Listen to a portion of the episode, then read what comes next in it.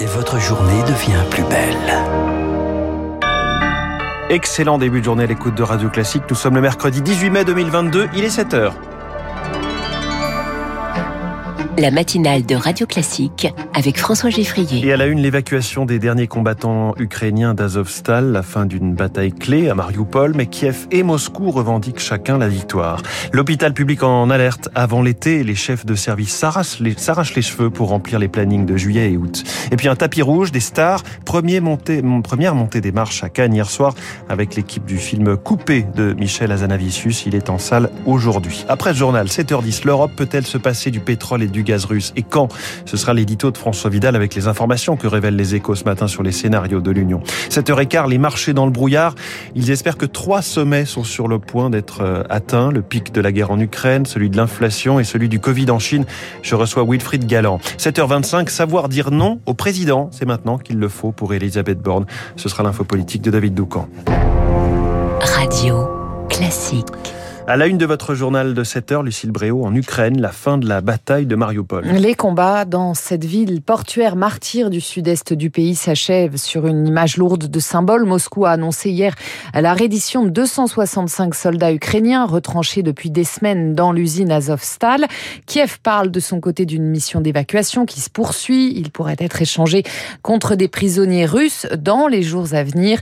Moscou contrôle désormais une large bande de terre qui s'étend de la Crimée au Donbass, Eric Kioch. Visage émacié, les soldats ukrainiens sortent main en l'air de l'usine Azovstal. Ces images tournent en boucle en Russie, mais en coulisses, cette reddition a été négociée. Ces soldats devraient être échangés et non détenus. Une clémence intéressée, analyse le général Jérôme Pellistrandi. Le contentieux juridique est extrêmement élevé entre l'Ukraine et la Russie à cause des exactions de l'armée russe. Est-ce que c'est une façon pour les Russes de se racheter? On le verra dans les semaines à venir. Côté ukrainien, le président Zelensky a annoncé la fin et le succès de l'opération militaire à Mariupol les Russes se sont enlisés, affaiblis. Ces prisonniers de guerre, même si ceux-ci ne retournent pas directement au front, sont des héros et donc contribuent à la mobilisation de la nation ukrainienne. Les Ukrainiens ont le sentiment d'avoir gagné symboliquement la bataille de Mariupol. De quoi regonfler le moral des troupes ukrainiennes au moment où les forces russes semblent s'épuiser.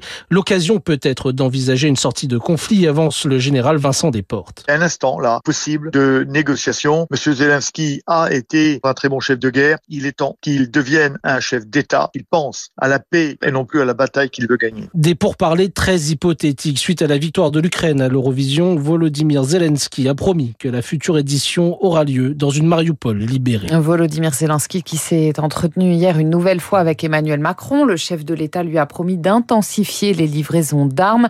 L'Ukraine où s'ouvre aujourd'hui à Kiev le premier procès pour crime de guerre depuis le début de l'invasion, celui d'un soldat russe de 21 ans accusé d'avoir abattu un civil non armé sur le front diplomatique. Enfin, la Finlande et la Suède déposeront formellement dans une heure leur candidature à l'OTAN. En France, la nomination du gouvernement se fait attendre. Emmanuel Macron et Elisabeth Borne poursuivent leur consultation. Le prochain Conseil des ministres pourrait avoir lieu vendredi. Les urgences à gérer s'empilent déjà. À l'approche de l'été, le personnel manque cruellement à l'hôpital public. Pour Frédéric Valtou, président de la Fédération hospitalière de France, il y a urgence à rétablir l'obligation de garde pour les médecins libéraux. Aujourd'hui, l'attente des hospitaliers, c'est que le sujet du système de santé et de son avenir soit pris en main politiquement très fort, très vite. On a un moment difficile à passer et donc on demande aux agences régionales de santé, au futur ministre qui va arriver, de passer les consignes pour euh, organiser une permanence des soins dans les territoires. C'est-à-dire on doit être capable, territoire par territoire, de s'organiser pour étaler les vacances de manière à ce qu'il n'y ait pas comme ça des moments dans l'été où euh, finalement on s'aperçoive que euh, bah, dans un territoire, là, 80% des médecins qui sont partis en vacances. Propos recueillis par Azaïs Perron des masques FFP2 défectueux et même dangereux rappelés dans toute la France. Si vous avez acheté ceux de la marque Virtuels entre le 17 février et le 24 novembre 2021, il est recommandé de ne plus les utiliser et de les ramener en point de vente. Ils filtrent mal les particules. À Nancy, des prélèvements préventifs pour les victimes de piqûres en discothèque. L'hôpital vient de lancer un protocole pour les personnes qui soupçonnent d'avoir été droguées à leur insu, des prélèvements d'urine, des prises de sang pour identifier au plus vite la présence ou non de substances. Ces échantillons pourront être utilisés par la justice en cas de plainte. Emmanuel Puskarzik est le chef de service du centre antipoison de Nancy. Quand on est dans un contexte comme ça, souvent c'est difficile d'avoir un peu de recul. Est-ce qu'on veut porter plainte ou pas? Eh bien là, on donne du temps. Et donc on va pouvoir prélever du sang et des urines qui ensuite seront sanctuarisés, conservés de manière appropriée dans les locaux de l'hôpital pour pouvoir réaliser des analyses ultérieurement si le dépôt de plainte intervient et si la justice réquisitionne ces prélèvements. Et sans plainte, ces prélèvements seront systématiquement détruits après cinq jours. L'autorisation du Burkini dans les piscines municipales de Grenoble continue de faire réagir. L'opposition a déposé un recours en justice hier. Gérald Darmanin dénonce, lui, une inacceptable provocation communautaire. À Cannes, première montée des marches hier soir. Et un discours surprise en ouverture de cette 75e édition, celui du président ukrainien Volodymyr Zelensky. Il nous faut un nouveau Chaplin qui prouvera que le cinéma n'est pas muet, a-t-il lancé devant le gratin du 7e art, se disant persuadé de la défaite du dictateur, ciblant sans le nommer Vladimir Poutine. Première équipe à monter les marches, celle du film Coupé de Michel Azanavicius, projeté en ouverture, un film qui décoiffe Bruno Kras. Oui, c'est forcément un choc parce que vous imaginez les festivaliers qui sont quand même guindés dans leur smoking avec euh, ne pape à l'appui, qui va débarquer sur l'immense écran du grand auditorium une horde de zombies.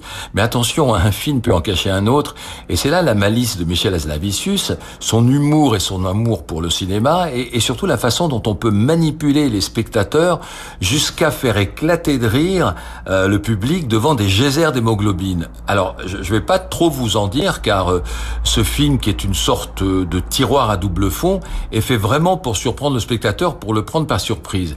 Vous ajoutez des acteurs euh, déchaînés, Bérénice Bejo, la compagne de Michel Azanavicius en tête, et vous aurez un film euh, réjouissant et même jubilatoire, en tout cas tout sauf empesé, et un film qui rend hommage au 7e art et à ceux qui le fabriquent. Une coupée de Michel Azanavicius en salle dès aujourd'hui, et puis le joli coup de Richard Gasquet à quelques jours de Roland Garros, le français 75e au classement ATP, s'est offert le numéro Numéro 2 mondial, Danil Medvedev en huitième de finale du tournoi de Genève. Une victoire en deux petits sets, 6-2, 7-6. Merci Lucille Bréau. Prochain journal à 7h30 avec Augustin Lefebvre. Dans un instant sur Radio Classique, l'édito de François Vidal et le constat d'une Europe encore largement dans la main de Poutine concernant son énergie. Puis cette question, les trois crises du moment vont-elles connaître leur pic?